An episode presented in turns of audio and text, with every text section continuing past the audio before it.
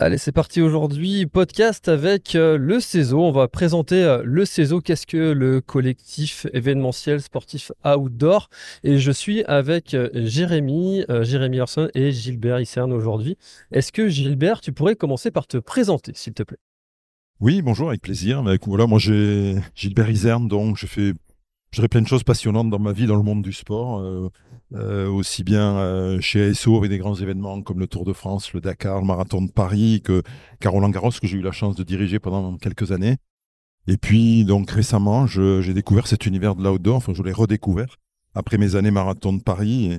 Voilà, donc j'accompagne depuis depuis pas mal de temps déjà l'équipe dirigeante de ce collectif, de cette association qui est le CESO euh, sur toute, euh, je dirais, surtout le, la structuration et surtout le développement de, l'association. Parfait, merci. Euh, Jérémy, si tu pouvais te, présenter, s'il te plaît. bonjour à tous déjà. Je suis Jérémy Larson, je suis le président du CESO et surtout organisateur d'événements sportifs outdoor, principalement de la course à pied et encore plus précisément beaucoup de courses sur route, donc de masse dans des zones très urbaines et, euh, et récemment président du CESO, donc depuis, euh, depuis un peu plus d'un an, un an et demi maintenant. Alors, euh, Jérémy, est-ce que tu pourrais nous raconter un petit peu l'historique de la création du CESO Ouais, l'historique, on va faire un petit, petit flashback en arrière. Il y a un peu plus de trois ans, c'est pas une surprise que de dire qu'on a été confronté à une crise, la crise du Covid. À ce moment-là, on est beaucoup d'organisateurs à se retrouver bien démunis, bien seuls. 90% des événements sont annulés, 60% l'année d'après. C'est énorme. Il y en a beaucoup qui se sont jamais relevés d'ailleurs. Et donc on est euh, une, dizaine d'organisateurs à se dire qu'il faut se défendre, il faut se, il faut faire exister notre écosystème, en parler, expliquer ce qu'on fait et qui on est. Et donc on crée un collectif, euh, le CESO, euh, qui, qui vise à ça. On va y revenir un petit peu après, qui vise à rassembler tous les organisateurs euh, à les défendre, à faire émerger des bonnes pratiques, à partager ces bonnes pratiques. Et donc euh, on a euh, on a créé formellement l'association CESO il y a un an et demi en juin 2022. donc avant c'était juste un collectif qui n'avait pas de structure juridique. On a décidé de continuer l'aventure après le Covid. L'écosystème va beaucoup mieux depuis, mais on a décidé de continuer, de continuer à structurer la filière pour la faire exister en fait, tout simplement. Ça a été accueilli comment, ça, de la part de, l'ensemble des, organisateurs? Est-ce que c'était principalement les, grands organisateurs qui se sont fédérés ou rassemblés euh, en premier lieu? Et petit à petit les plus modestes organisateurs, les petites associations, comme on dit souvent, euh, qui organisent les, courses euh, du village, qui sont, ont rejoint l'aventure après Ça s'est passé comment le, les débuts? Ouais, alors les dix membres fondateurs sont effectivement des gros organisateurs, on peut dire ça comme ça. Peut-être parce qu'on a largement souffert économiquement. C'est notre métier. Euh, on a tous euh, des salariés, des entreprises ou des peut-être des associations, mais en tout cas des structures à faire vivre. Donc on s'est retrouvé à l'arrêt complet. Mais euh, mais on sait très bien que notre écosystème il est aussi composé de beaucoup de majoritairement d'ailleurs de petits organisateurs, petites assos. C'est pas c'est pas une critique de dire petit. 80 ou 90% des événements d'or sont des petits événements et donc, il faut aussi que le CESO s'adresse à, ces gens-là et à tout le monde, mais aussi aux prestataires euh, qui nous entourent, euh, que ce soit les prestataires techniques, la sonorisation, les speakers, etc., etc., et le chrono, évidemment. Donc, ça, a plutôt été bien accueilli. On a, on a engendré pas mal d'adhérents l'année dernière, donc la première année. Euh, et le but, c'est de continuer à grandir, d'agréger tout le monde. Tout le monde a des intérêts différents on n'a pas les mêmes intérêts, les mêmes problématiques quand on est un organisateur de course avec 500 euh, ou 1000 personnes que quelqu'un qui a 10 euh, courses et 500 000 coureurs. Il y en a personne à 500 000 coureurs, mais ou des, dizaines de milliers en tout cas. Le, le CESO doit se trouver au carrefour de tout le monde en fait. Et c'est vraiment là l'intérêt de, ce collectif. Et euh, côté fédération, justement, Gilbert, ça a été accueilli comment les débuts comme ça de, de la création du collectif? Bah, C'est vrai qu'à l'origine, à l'occasion de la crise qu'évoquait Jérémy, effectivement, euh, les, organisateurs qui étaient, euh, qui ont voulu faire cette démarche, je dirais, d'essayer de, se sauver, parce qu'en fait, il s'agit bien, il s'agissait bien de sauver cette filière de l'événementiel sportif outdoor, ont obtenu, et ils en ont eu besoin, le soutien de leur fédération. Donc, dans la, dans la démarche qui a consisté à solliciter les pouvoirs publics, à essayer de, de discuter, parfois de négocier avec les pouvoirs publics, aussi bien en termes d'aide qu'en termes de, d'autorisation, malgré tout, de reprendre nos compétitions. C'est vrai qu'on a au départ donc eu le, soutien précieux de nos fédérations, puisqu'à la base, on n'était pas connu euh, au titre du CESO. Et aujourd'hui, on garde des contacts étroits avec nos fédérations dont on n'a pas vocation du tout à être euh, rival. Au contraire, on a vraiment vocation à agir en complémentarité. On y reviendra sans doute un peu plus tard, mais aujourd'hui, clairement, on continue à discuter avec nos fédés parce que on a, je pense, beaucoup à apporter à nos fédérations en développant notre secteur d'activité. Alors justement, parlons de, de, l'objet euh, de, la création du, CESO plus spécifiquement. On, est là pour, euh, fédérer euh, qui exactement quel type d'organisation? Est-ce que ça concerne tout le monde? Quel type de sport? Est-ce que alors effectivement, Jérémy le disait tout à l'heure, les, mots clés, je dirais, c'est fédérer, c'est développer, quoi. C'est notre, c'est notre vocation, c'est notre intention. Alors on est sur un mode associatif. Nous, encore une fois, on est une association donc à but non lucratif. On a vraiment une vocation d'intérêt général au service du sport outdoor. Le sport outdoor est très très très vaste. C'est un univers très très vaste puisque Jérémy le disait, il y a de très nombreux organisateurs, euh, des organisateurs qui sont des entreprises privées, des organisateurs associatifs pour, euh, pour la plupart. Mais derrière tout ça, il y a effectivement des collectivités territoriales qui sont très nombreuses et c'est bien que les, les événements, ne serait-ce que parce qu'ils sont sur la voie publique, ne pourraient pas euh, exister si on n'avait pas les collectivités territoriales qui nous soutenaient. On a, comme je disais, des fédérations. On, intervient de manière transversale sur euh, finalement plus d'une dizaine de fédérations, puisque nos événements dans tous les univers, que ce soit la course à pied, le vélo, la nage à eau libre, etc., donc relèvent de, sont sous l'égide de, plus de dix fédérations dans notre pays. Donc en fait, le, je dirais le spectre est très très large et nous ce qu'on souhaite, c'est fédérer tout ce monde-là pour, euh, encore une fois, pouvoir développer cette activité. On est dans une activité extrêmement vertueuse, que l'événement sport, sportif outdoor, on y reviendra sans doute. Et donc, effectivement, l'idée, c'est que on, servira notre, euh, je dirais quelque part, le sport dans notre pays si on parvient à, faire bien vivre et, à développer autant qu'on le pourra cette, cette activité.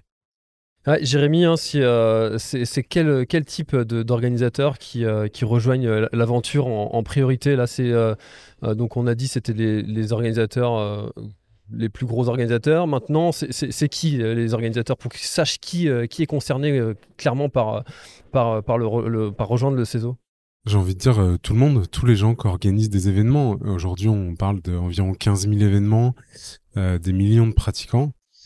Il y a toutes les tailles. Euh, J'habite dans un village, il y a une course à pied, il y a deux ou 300 coureurs. Euh, ici, on est à la Saint-Élion, il y a 17 000 coureurs.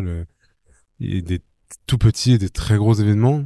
Évidemment, il y a sûrement des organisateurs qu'on touchera jamais parce que qui n'ont peut-être pas de problématique, qu'on aura du mal à les toucher, à rassembler.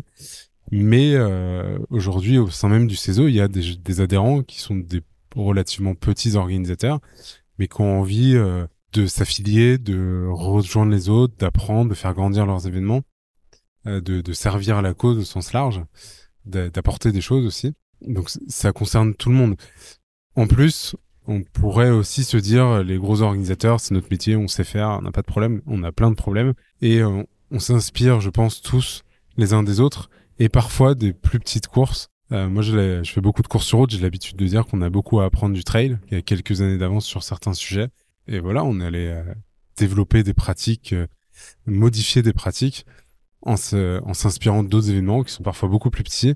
Et c'est là un peu la beauté. C'est certes qui que ce soit qu'on organise un événement avec 300 ou 10 000 personnes, bah, on fait le même métier. avec des problématiques différentes, évidemment, des intérêts différents. Mais on fait le même métier et du coup, on se comprend et donc ça concerne tout le monde, mais surtout euh, les organisateurs qui ont envie, euh, comme je disais, de, faire évoluer notre milieu en fait. Et alors justement, il y, a déjà des sujets euh, sur lesquels le, CESO a, travaillé et a obtenu des résultats pour que ce soit concret pour tous ceux qui nous écoutent. Alors aujourd'hui, on est une jeune association, donc effectivement, on n'a pas eu trop le temps de délivrer. Euh, toute notre promesse. On a une promesse très large parce qu'on est convaincu effectivement qu'on a énormément de choses à apporter à cet univers, à nos, organisateurs, mais pas seulement. C'est vrai aussi pour compléter ce que disait Jérémy que voilà, il y a 5 millions de, pratiquement 5 millions de personnes qui viennent, euh, qui sont ou qui viennent, parce qu'il y a aussi des étrangers bien sûr qui viennent participer à nos événements tous les ans dans notre pays. les participants aussi. Donc ces gens-là, on a des choses à leur apporter, on a des choses à leur apporter pour qu'ils trouvent de meilleures conditions encore quand ils viennent disputer nos événements, euh, notamment. Donc voilà, encore une fois, on a cette idée vraiment de parler à, tout l'univers du sport outdoor. Alors très concrètement, alors aujourd'hui, on est en train de mener une, un combat, ou en tout cas, on est en train de se mobiliser sur un enjeu de TVA, par exemple, alors qui ne touche pas effectivement tous les organisateurs associatifs, qui pour la plupart ne sont pas sujets à la TVA, mais la TVA sur les droits d'engagement, c'est euh, c'est quand même quelque chose d'assez lourd pour beaucoup d'organisations qui ont beaucoup de participants. Voilà, on a vu récemment des décisions euh, qui, étaient favorables à certains univers, pas encore aux nôtres. Et nous, aujourd'hui, on, stigmatise tout simplement dans les échanges qu'on a. Alors, on en parle hein, notamment avec notre ministère de tutelle. On avait encore une réunion cette semaine avec le ministère des Sports. C'est vrai qu'aujourd'hui, il y a une forme de, de situation très illogique qui fait que euh, quand on, est spectateur, qu'on va s'asseoir dans un stade pour assister à un match, on paie une, une TVA sur son billet à 5,5%, alors quand on s'inscrit dans une course pour aller faire du sport, euh, les droits d'engagement sont soumis à une TVA de 20%. Payer une TVA beaucoup plus importante pour participer plutôt que pour regarder, ça paraît surprenant. Donc voilà, ça fait partie des, sujets sur lesquels on est en train de se mobiliser.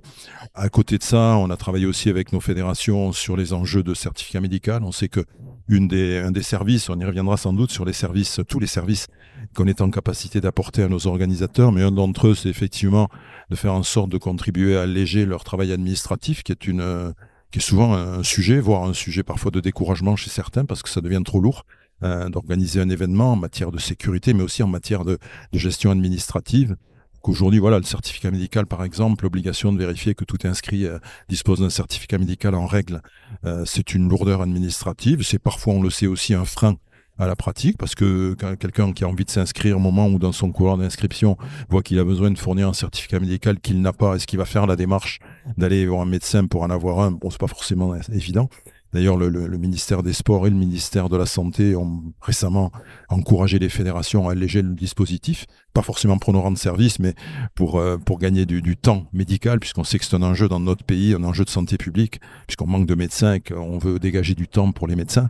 Bref, donc on travaille avec les fédérations sur ces, sur ces enjeux donc de, de lourdeur administrative d'une manière générale. Et là, on sait qu'il y a encore beaucoup d'améliorations à apporter sans doute à la vie des organisateurs d'événements sportifs.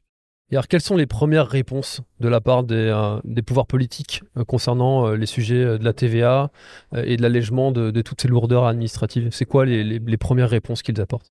Écoutez, dans un cas comme dans l'autre, je pense que nos interlocuteurs sont convaincus par nos arguments. On n'a pas d'objection en face de nous. Les gens ne nous disent pas vous n'êtes pas raisonnable dans ce que vous demandez. Après, sur le sujet de la TVA, on sait que c'est un sujet globalement d'économie euh, nationale et de euh, sur l'allègement de la fiscalité qui forcément a un coût pour le pour les, finances publiques. Mais je pense qu'on va y arriver. Euh, en matière de, de, de lourdeur administrative, c'est vrai que la, la, balle est dans le camp beaucoup des fédérations. Et là-dessus, donc, on essaie aussi d'améliorer tous les jours le, le dialogue qu'on a avec nos fédérations de tutelle parce qu'on a cette grande chance, nous, et c'est en sens qu'on est aussi un atout pour les fédérations, et je crois un allié pour les fédérations, c'est qu'on est très près du terrain, ce qui n'est pas toujours le cas pour les fédérations. D'abord, les fédérations ont d'autres sujets que le sport outdoor, elles ont évidemment tous les sujets, euh, je dirais, de, de, qu'ont toutes les fédérations, de gérer leurs équipes de France, de gérer la formation des, des champions, etc. Nous, en matière d'événementiel sportif outdoor, donc euh, on a cette, euh, cette chance. D'abord que c'est notre, c'est notre champ d'intervention, le seul, et ensuite on a la grande proximité avec le terrain, c'est-à-dire qu'aujourd'hui, les gens qui, qui, qui courent, les 5 millions que j'évoquais tout à l'heure, euh, ceux-là, on les voit, ils viennent, ils viennent chez nous, ils viennent chercher, retirer un dossard.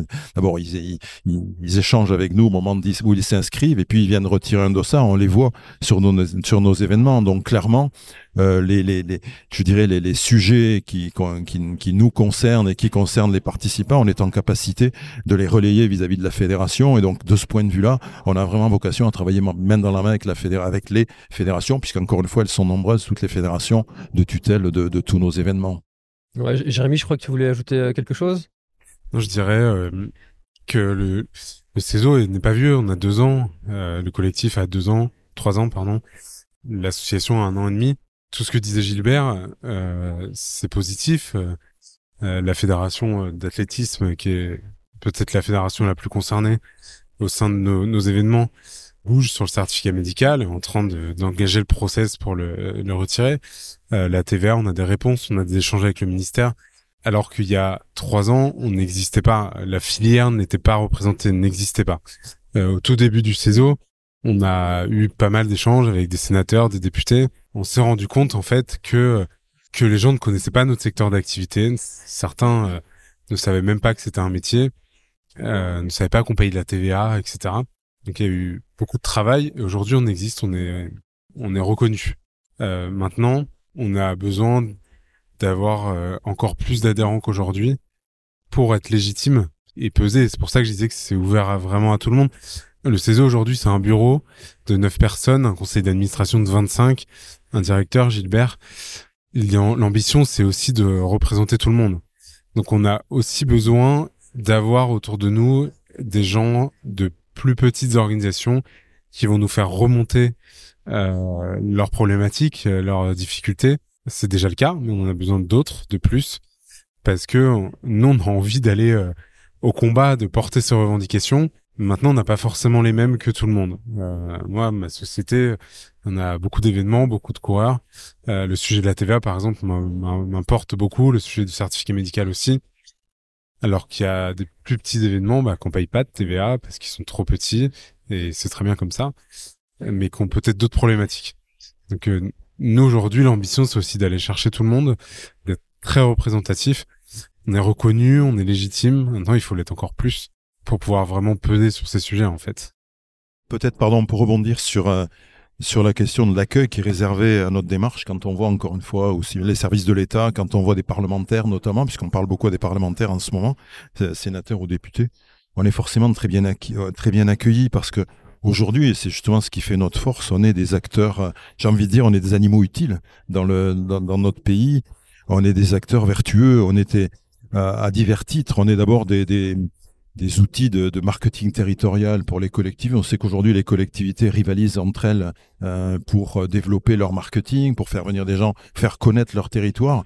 Rien de tel qu'un événement sportif comme les nôtres, justement, en termes, donc, une fois, de, de, de marketing, de promotion d'un territoire. Ça aussi, évidemment, au-delà de la promotion, il y a des conséquences euh, immédiates ou un peu, un peu décalées que sont les retombées économiques sur un territoire, parce qu'un territoire qui organise ou qui fait, qui voit un organisateur euh, monter un événement sportif outdoor, ben, aura des retombées économiques, des retombées directes, des retombées indirectes, avec des, des envies de, de revisite, parce que les gens qui viennent sur un, euh, participer à un événement peuvent tomber amoureux d'un territoire et avoir envie d'y revenir plus tard avec en famille ou avec des amis. Bref, on est un vrai outil de marketing territorial et à cet égard, on est précieux pour les collectivités. On est aussi, et c'est très important, un acteur de santé publique. Et ça, c'est vraiment essentiel de le rappeler.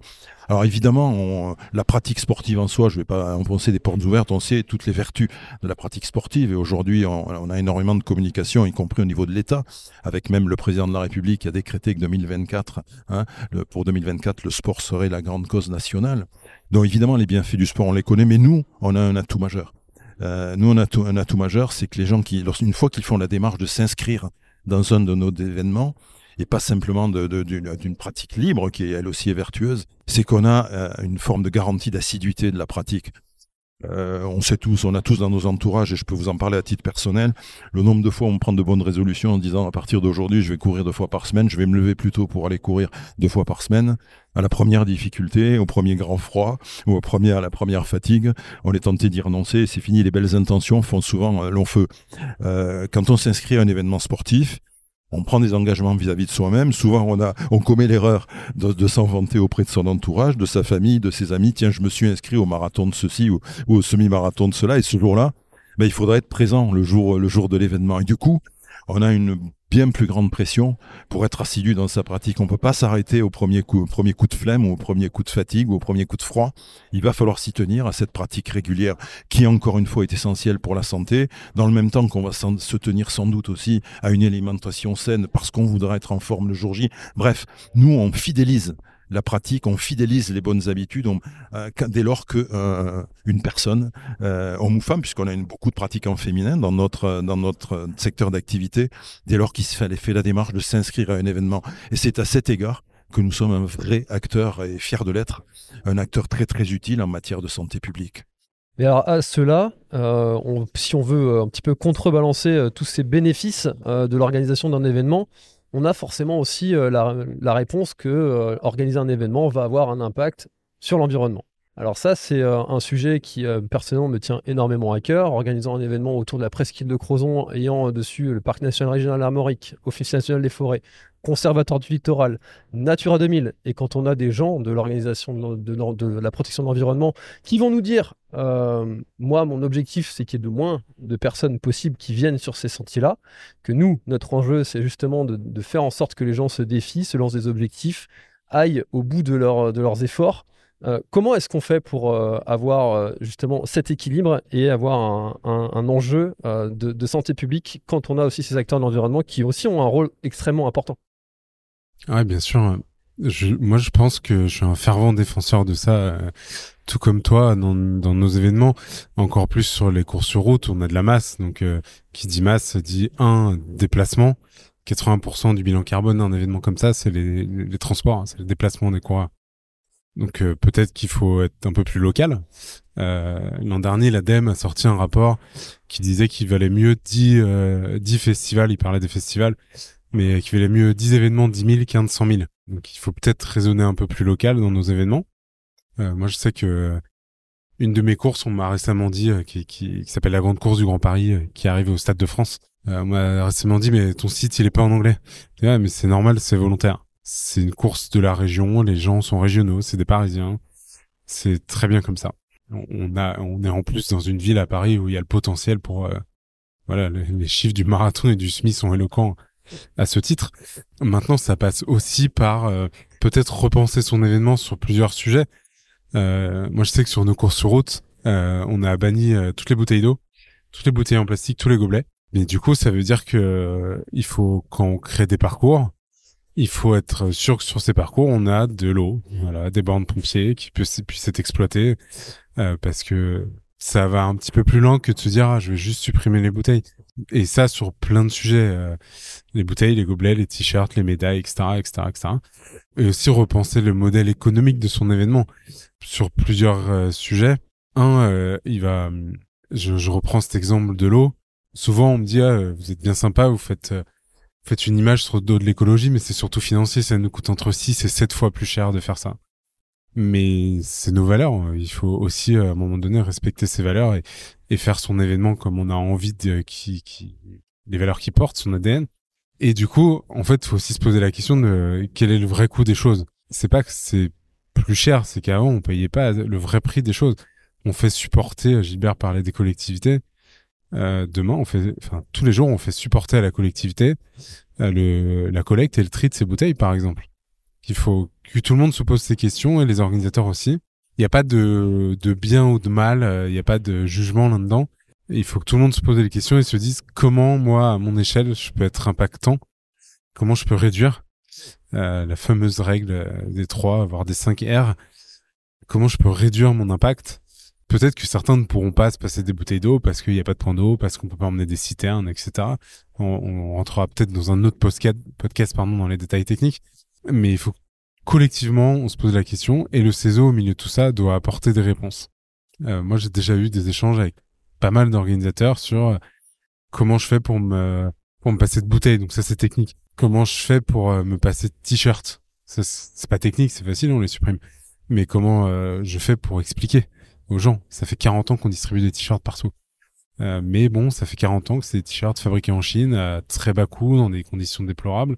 Mais euh, derrière, il faut aussi, entre guillemets, faire de la pédagogie, éduquer les coureurs et aller leur expliquer surtout, en fait. Nous, euh, sur nos courses, toutes les remarques qu'on a eues là-dessus, dès qu'on explique aux gens, ils disent « Ok, j'ai compris, il n'y a pas de problème. » Et puis faire sauter certains blocages, le sujet des t-shirts est, je pense, parfait là-dessus. On pense tous que qu'on va se faire assassiné par les coureurs parce qu'il y a plus ce petit goodies cadeau. En tout cas, de manière très empirique, moi, de mon expérience, c'est pas le cas. La plupart des gens, euh, ils comprennent et puis c'est pas grave. Donc, il faut se poser la question de son impact. On n'est pas obligé d'aller mesurer son bilan carbone tout de suite, etc. Il faut se poser la question. Déjà, il y a des choses très euh, majeures en fait, qui, qui se voient comme le nez au milieu de la figure, quoi. Qu'on est capable de réduire, de, au moins de réduire, voire d'éradiquer, etc. Voilà, il faut se poser la question euh, et, euh, et, comment aussi embarquer euh, les coureurs dans tout ça. Leur faire comprendre que eux, ils ont un impact, nous aussi, et que tous ensemble, on va le réduire. On a l'impression que chacun dans son coin, j'ai mon petit événement de 3, 2, 3, 4 000 personnes. j'ai pas beaucoup d'impact comparé à, tout le monde. C'est vrai, c'est trop facile un peu comme excuse. Euh, le but, c'est qu'on se dise, bon, bah, en fait, 2000 plus 3000 plus, à la fin, ça fait 15 000 événements fois 5 millions de coureurs, de participants. Comment on fait pour collectivement faire sauter des barrières et réduire drastiquement tout ça? Et le CESO doit être au centre de tout ça, en fait. Apporter des bonnes pratiques, les faire, les diffuser, les faire vivre, aider tout le monde, notamment les peut-être plus petits, qui n'ont pas, peut-être pas le temps, pas les moyens de réfléchir à tout ça. Et euh, c'est là, euh, encore une fois, où le CESO doit être, euh, apporter, diffuser les bonnes pratiques, en fait. Et s'appuyer sur tel ou tel organisateur, aller, lui, aller lui dire, bah, contacte un tel, il va t'expliquer ce qu'il a fait, et puis vous allez peut-être pouvoir dupliquer. C'est aussi d'ailleurs un des, J'évoquais tout à l'heure les, vertus, je dirais, de nos métiers d'organisateur d'événements sportifs outdoor. Je parlais de marketing territorial, je parlais de, de, réponse à des enjeux de santé publique. Il y a aussi cette dimension qu'évoque Jérémy, je dirais, de d'exemplarité et d'éducation.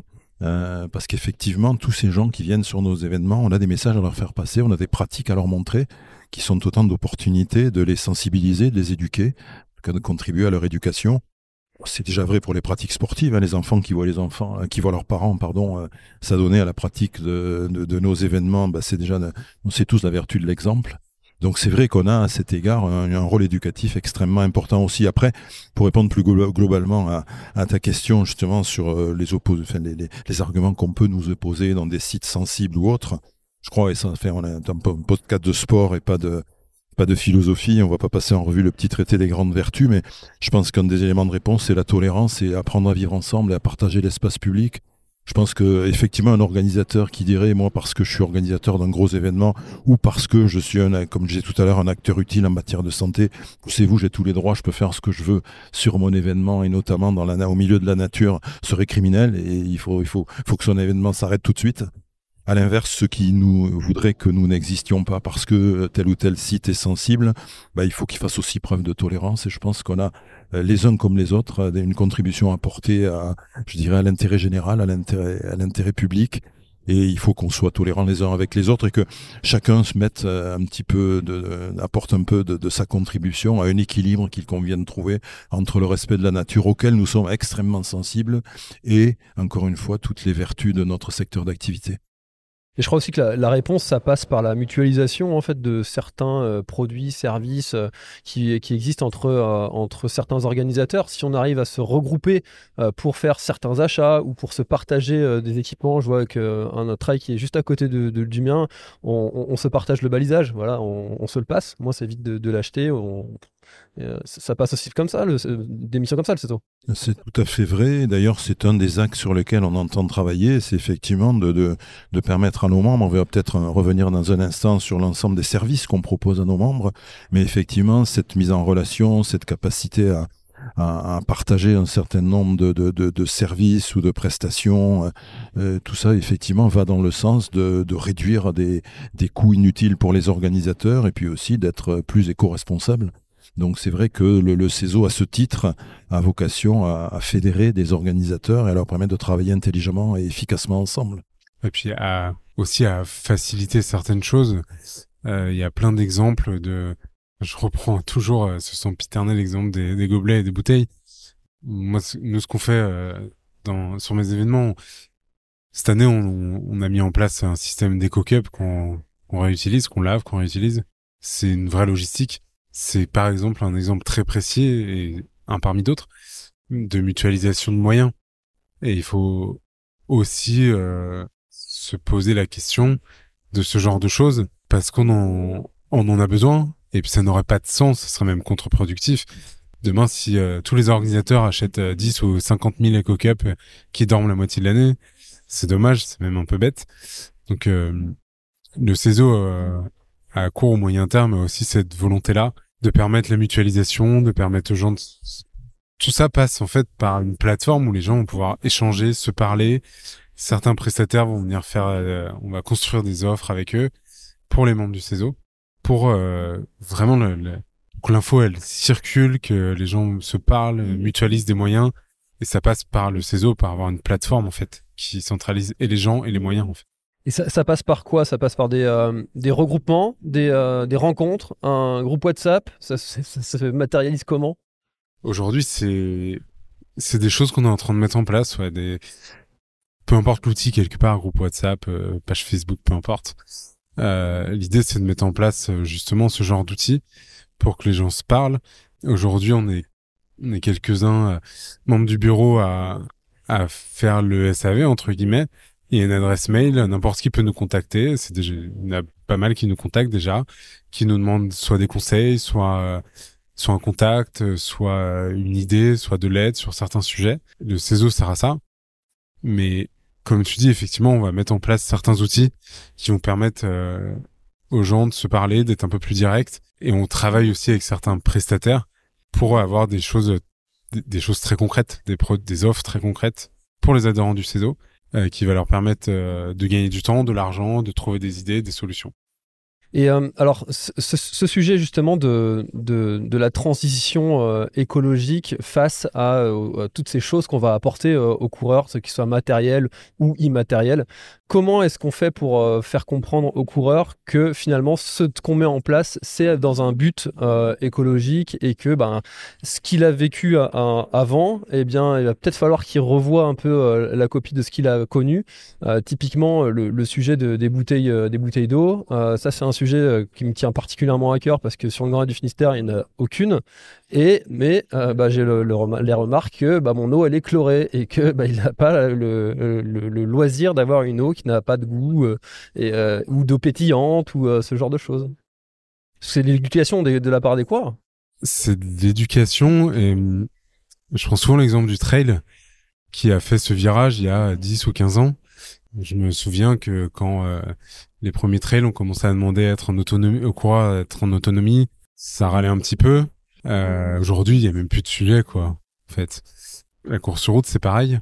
Moi, je l'ai beaucoup sur mes courses. Euh, des gens qui disent ah, c'est difficile de, de boire dans un gobelet. C'est moins facile que de boire dans une bouteille. Mais il y a deux choses.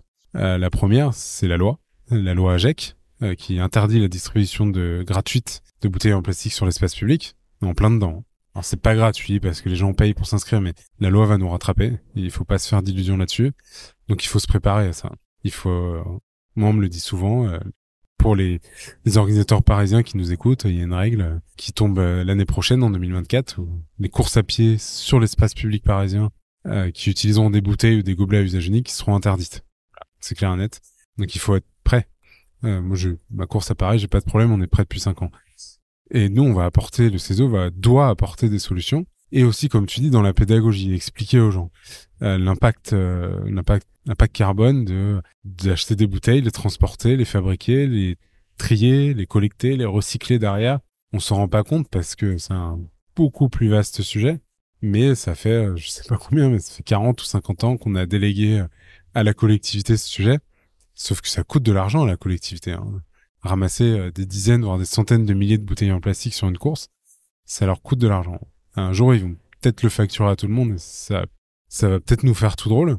Donc il faut d'ores et déjà se retourner et comme tu dis, il faut éduquer. Euh, c'est un grand mot éduquer, mais il faut communiquer, faire de la pédagogie expliquer au quoi que malheureusement on peut plus faire ça. Et il faut que tout le monde s'y mette et s'y plie quelqu'un qui a du mal à boire dans un gobelet, il peut très bien aussi courir avec sa gourde, sa flasque, son camelback, euh, peu importe. Euh, moi, je crois beaucoup aller euh, vers l'autonomie des coureurs, comme sur le trail. Il y a plein de pays où des courses sur route, il n'y a pas de ravito aussi riche qu'en France. des fois, il n'y a pas d'eau tous les 5 km. C'est pas la même culture. Nous, on a cette culture-là, mais tant mieux. Et il faut accompagner le changement, en fait, et, et l'expliquer. Nous, quand sur une course de 10 000 coureurs, qu'on supprime 10 000 t-shirts, euh, l'impact carbone, c'est, c'est, enfin le, tu vois, on vient de le faire sur Reims Champagne Run en octobre. On estime qu'entre les gobelets, les bouteilles, les t-shirts, etc., on a économisé 80 tonnes de CO2. Et ça, il faut le faire. Il faut pas hésiter à mettre des gros panneaux sur nos villages, sur nos événements, sur nos réseaux sociaux, à expliquer aux coureurs que, bah, on fait tout ça pour ça. Parce que le, on a un gros manque de, de connaissances c'est pas dire que les gens sont bêtes et pas euh, et n'ont pas été à l'école. C'est c'est dire que tout ça n'est c'est quand même un petit peu compliqué à étudier, à comprendre. À nous d'expliquer au coureurs pourquoi on fait ça. On fait pas pour rigoler. Hein. On fait parce que euh, on doit être exemplaire. Comme disait Gilbert, on est sur la voie publique. ces images, euh, ces photos de qui sont prises par euh, n'importe qui d'ailleurs et qui sont tout à fait légitimes de ravitaillement avec les bas fossés, les fossés, les bas côtés dans la forêt pleines de bouteilles de plastique, ça dessert la cause quoi. Les gens disent que nous, on est des gros pollueurs et qu'on fait n'importe quoi et qu'on ramasse pas nos déchets. Il faut, c'est notre responsabilité en fait. Il faut, faut qu'on soit exemplaire. Et ça, il n'y a pas que l'organisateur, il y a aussi les coureurs. Sur un événement comme ça, il y a, il y a, allez, 2000 staff et bénévoles et puis il y a 15 000 coureurs, donc euh, on n'est pas en majorité. Quels sont les, autres euh, enjeux, euh, missions dont on n'a pas encore parlé du, CESO? Notre rôle, CESO, notre mission, elle, est de trois ordres bien distincts. Le premier, c'est la, on a une mission de représentation aujourd'hui de cette filière du sport outdoor. On a une mission qui de défense des intérêts d'une manière générale de tous ces acteurs, à commencer bien sûr par les organisateurs d'événements qui sont quand même un acteur essentiel parce que s'il n'y a pas d'événement, encore une fois, il n'y a pas de, de sport outdoor structuré. Représenter la filière, défendre ses intérêts, ça veut dire peser sur notre secteur d'activité, peser sur les décisions que prennent les pouvoirs publics et qui ont un impact sur notre secteur d'activité. Ça veut dire donc porter un certain nombre de revendications, on en a déjà évoqué ici tout à l'heure, qui sont nécessaires à la préservation de la bonne santé de notre secteur d'activité et à son développement, puisqu'encore une fois, on est tellement convaincu de, ce qu'on est un univers vertueux qu'on considère que notre mission, c'est de contribuer aussi à développer cet univers du sport outdoor puis c'est mobiliser donc nos membres, nos réseaux, en cas de crise. On, la, la, naissance du CESO, comme le rappelait Jérémy tout à l'heure, c'est la crise Covid. Malheureusement, il y aura d'autres crises. À un moment ou un autre, notre secteur d'activité sera impacté. Il a déjà été en partie l'été dernier par la canicule. Il y a quelques organisateurs qui ont été confrontés à de grosses difficultés, voire à d'avoir à des décisions d'annulation. Bref, il faut qu'on ait aussi en matière de représentation notre, cette capacité à mobiliser nos membres, nos réseaux en cas de crise auprès notamment de toutes nos autorités de tutelle, qu'elles soient fédérales, qu'elles soient relevant de l'État. Le deuxième grand secteur, je dirais, de notre rôle, c'est la création de liens entre les acteurs. Créer du lien, c'est faire en sorte que les organisateurs se sentent moins seuls, chacun dans, son coin, face à des difficultés, parce qu'organiser organiser un événement sportif, c'est difficile. On rencontre beaucoup d'embûches, beaucoup de difficultés. Donc, faire en sorte que les gens soient moins seuls. On a encore un récemment qui nous a écrit, qui n'est pas membre du CESO, nous a écrit pour nous poser une question. Il se trouve que bon, on l'a appelé pour échanger avec lui. C'était plus simple que de lui répondre par écrit. Un des éléments qui m'ont frappé, moi, dans, dans, dans son discours, ça a été de dire, je me sens un peu seul dans mon coin, quoi à organiser ma course. Ça, c'est un, une des réponses justement que doit apporter le CESO, cette création de liens. C'est donc créer un espace de communication, un espace d'échange entre les organisateurs, un espace de réflexion partagée. Alors tout ça, ça suppose des outils sur lesquels on est en train de travailler effectivement pour que les outils digitaux permettent ce type d'échange. C'est un partage de bonnes pratiques aussi. Ça, dans, dans, notre univers, je crois que c'est quelque chose d'important.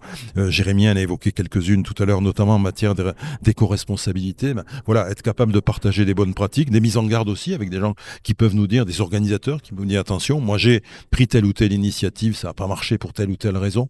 Donc bref, partager les bonnes et peut-être les, les, les, les, moins bonnes euh, euh, expériences, pardon, ça fait partie des choses donc qui relèvent de cette création de liens entre les organisateurs. Dans cette logique-là, on doit aussi, on a commencé à le faire, réaliser des enquêtes auprès des organisateurs, auprès des participants, pour mieux comprendre justement leurs attentes, leurs difficultés, et réfléchir donc collectivement aux, aux réponses qu'on peut apporter. Et puis au-delà de, de, de, cette, de cette euh, mission de représentation, de cette mission de, création de liens, il y a tout simplement un certain nombre de services. Alors la liste est loin d'être euh, exhaustive, mais on en a déjà identifié un certain nombre des services qu'on doit apporter à tous nos membres, euh, dès lors qu'ils sont donc organisateurs relevant de, de notre organisation, le CESO. Les services, c'est quoi? C'est de l'information déjà? Euh, tout le monde n'est pas forcément à la pointe de l'information. Nous, on a vocation à mettre en place des veilles et donc à informer régulièrement de toutes les évolutions réglementaires, juridiques et autres. Ça, c'est un service véritable à apporter à nos organisateurs. Ce sont des conseils aussi, des suggestions, des propositions concrètes. Alors, les domaines, tous les domaines d'activité, on sait que le, le, métier d'organisateur d'événements est un des métiers à, à, très très nombreuses facettes, que ce soit en matière de logistique, en matière d'assurance, d'administration, de réglementation, d'enjeux environnementaux. On en a bien sûr parlé de questions sanitaires, de questions de fiscalité et autres. On a effectivement là-dedans donc tout un tas de conseils à apporter à nos organisateurs. On est en train de réfléchir à la mise en place de, de fiches pratiques et des choses comme ça. Donc, toutes les manières dont on peut, encore une fois, délivrer tous ces conseils à nos membres.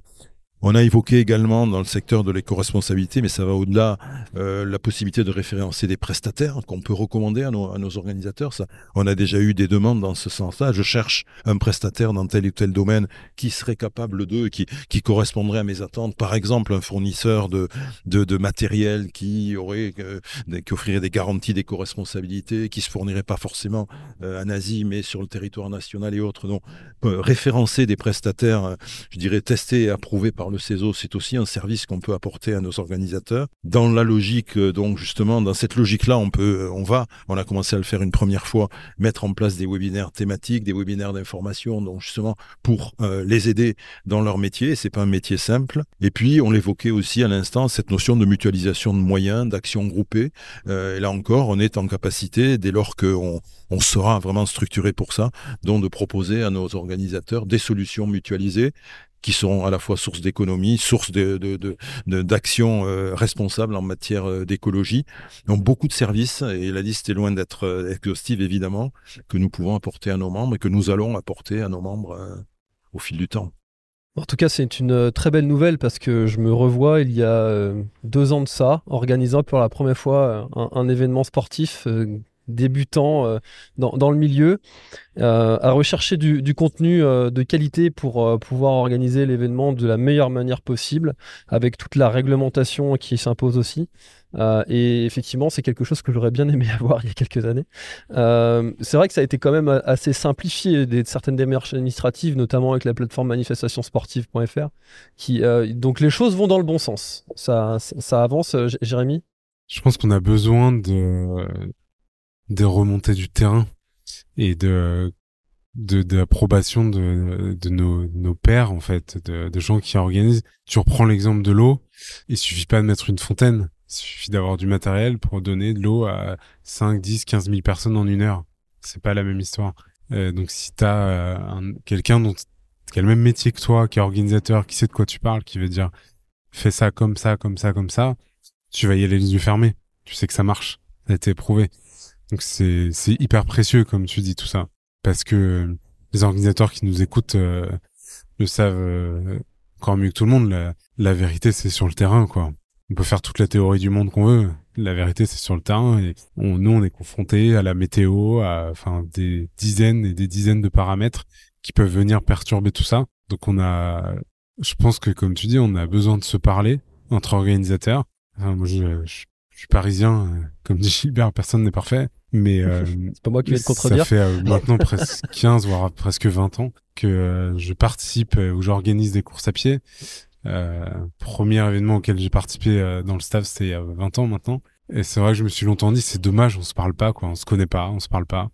alors qu'on est tous très sympas. Faut aussi peut-être pas trop se voir comme concurrent. Encore plus en ce moment, la participation aux événements marche bien. Euh, il faut partager tout ça et s'ouvrir des portes. Ça veut pas dire que je vais donner ma base de données à tout le monde.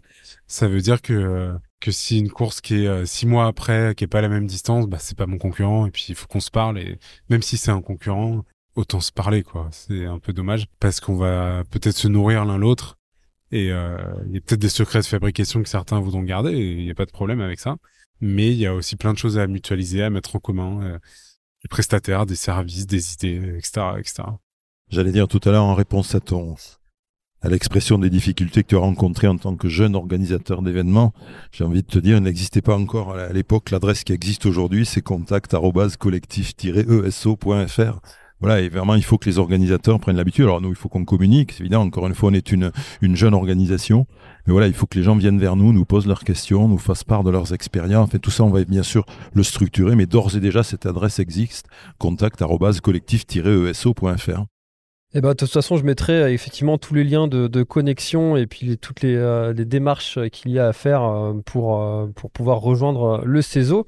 On a deux autres enregistrements prévus sur, sur, cette, sur ce salon de, de la Saint-Élion aujourd'hui, notamment sur le sujet de pourquoi est-ce que c'est génial d'être un organisateur d'événements et, puis, et puis aussi sur les difficultés que vont organiser, enfin, que vont, auxquelles vont faire face les organisateurs. Est-ce qu'il y a quelque chose que vous voudriez ajouter dont on n'aurait peut-être pas parlé euh, pour euh, cette présentation de, du CESO Ouais, deux choses. La première, c'est que, comme disait Gilbert, euh, tu remettras les liens, les emails, etc. Euh, faut vraiment pas hésiter. On n'a pas la science infuse, hein, les gens du bureau, mais euh, je pense que nous tous, on va bien trouver euh, une réponse à une question, euh, ou en tout cas essayer d'orienter. Euh, comme disait Gilbert, il y a plusieurs personnes qui nous ont dit je suis tout seul, j'y arrive pas, c'est difficile, je suis confronté à telle ou telle chose. on, on, je le vois, hein, c'est mon métier, je fais que ça. Et déjà le temps que ça prend, les démarches administratives. Alors j'imagine qu'on est une association qu'on fait ça le soir, le week-end, c'est dingue. On est, je pense, aussi là pour orienter aider. Donc vraiment, il faut pas hésiter. Pourquoi adhérer pour intégrer le réseau professionnel, etc. Tout ce qu'on a dit. Euh, et surtout pour se rassembler pour être plus fort. À 4, 5, 6, 10, on pèse pas. On nous écoutera beaucoup moins. Si euh, on est 500, on va pouvoir faire changer des choses. Et, euh, et, et comment dire, on... ouais, en fait, ce que je veux dire, c'est que il faut qu'on se rassemble pour être plus fort parce qu'on a eu euh, la crise du Covid qui a été très dure. Aujourd'hui, on a une crise, euh, crise permanente euh, de l'éco-responsabilité, de, de l'environnement. Mais euh, ça commence à toucher durement des événements. Il y en a qui ont été annulés pendant les tempêtes. C'est mon cas. Tu as connu une belle annulation. Euh, on en aura sûrement d'autres demain des crises et c'est ensemble qu'on sera fort, qu'on arrivera à exister, à peser, à faire parler de nous, à se défendre. Et voilà, et Gilbert voulait rajouter un truc. Moi, je voulais surtout remercier la Saint-Élion de nous avoir accueillis euh, sur le salon et sur ce, sur ce magnifique espace pour enregistrer ce podcast. Oui, je m'associe évidemment au remerciement. Non, ce que je voulais dire, c'est que on, va avoir, euh, on a eu, on va avoir tout au long de ce week-end sur le salon, c'est pour ça qu'on est là, des organisateurs qui vont nous rendre visite et je pose souvent la question, après tout, pourquoi est-ce que j'adhérerai au CESO? Je crois qu'il faut clairement dire que la, réponse, elle est, à, elle est à trois niveaux. La première, donc, c'est euh, ce qu'on a déjà dit, le fait d'intégrer un réseau un réseau qui permet d'échanger, qui permet d'échanger les bonnes pratiques, qui permet de bénéficier de tous les services que nous entendons apporter à nos membres. La deuxième, Jérémy le disait, c'est donner plus de force à notre association, évidemment. Il le disait, plus on sera nombreux, plus on pèsera, plus on représentera ce secteur d'activité. Donc c'est vrai que l'adhésion euh, en, en grand nombre est un facteur important de la réussite de notre association dans l'intérêt de tout le monde. Et puis la troisième raison, de manière très pragmatique, c'est qu'effectivement, pour faire tout ça, on va avoir besoin d'un peu plus de moyens que ceux dont on dispose aujourd'hui. On a des tarifs de cotisation euh, pour nos membres qui sont très très très raisonnables. Évidemment, c'est aussi une manière de, contribuer à la réussite du CESO que de payer une cotisation pour notre association, comme, partout. Voilà, ces trois raisons, je crois, euh, devraient largement motiver tous les organisateurs pour euh, rejoindre le mouvement, parce qu'ensemble, je pense qu'on a une histoire formidable à écrire pour l'événementiel sportif outdoor. Bon, et ben en tout cas, cher organisateur, j'espère que vous allez faire comme le Grand Raid du Finistère, rejoindre le CESO, parce que c'est quelque chose que, en enregistrant cet épisode, je me suis rendu compte que je ne faisais pas partie, et ça va te faire. Donc, on va remédier à ça. Merci beaucoup pour ce premier épisode. Euh, on se retrouve dans un autre épisode sur pourquoi c'est génial des organisateurs, d'être organisateur, et les difficultés des organisateurs. Un, un mot? Merci François, merci beaucoup. Avec plaisir. Merci d'avoir écouté le podcast Orga. Nous espérons que vous avez apprécié les conseils et les idées partagées dans cet épisode. N'oubliez pas de vous abonner pour ne jamais manquer un épisode. Si vous avez des suggestions d'invités ou de sujets que vous aimeriez voir abordés, n'hésitez pas à nous contacter. Nous sommes toujours à la recherche de nouveaux sujets intéressants pour nos auditeurs. En attendant de vous retrouver la semaine prochaine pour un nouvel épisode d'Orga, n'oubliez pas de mettre en pratique les conseils que vous avez appris aujourd'hui pour organiser des événements encore plus réussis et de partager l'épisode s'il vous a plu. Merci encore d'avoir écouté et à la semaine prochaine pour un nouvel épisode d'Orga.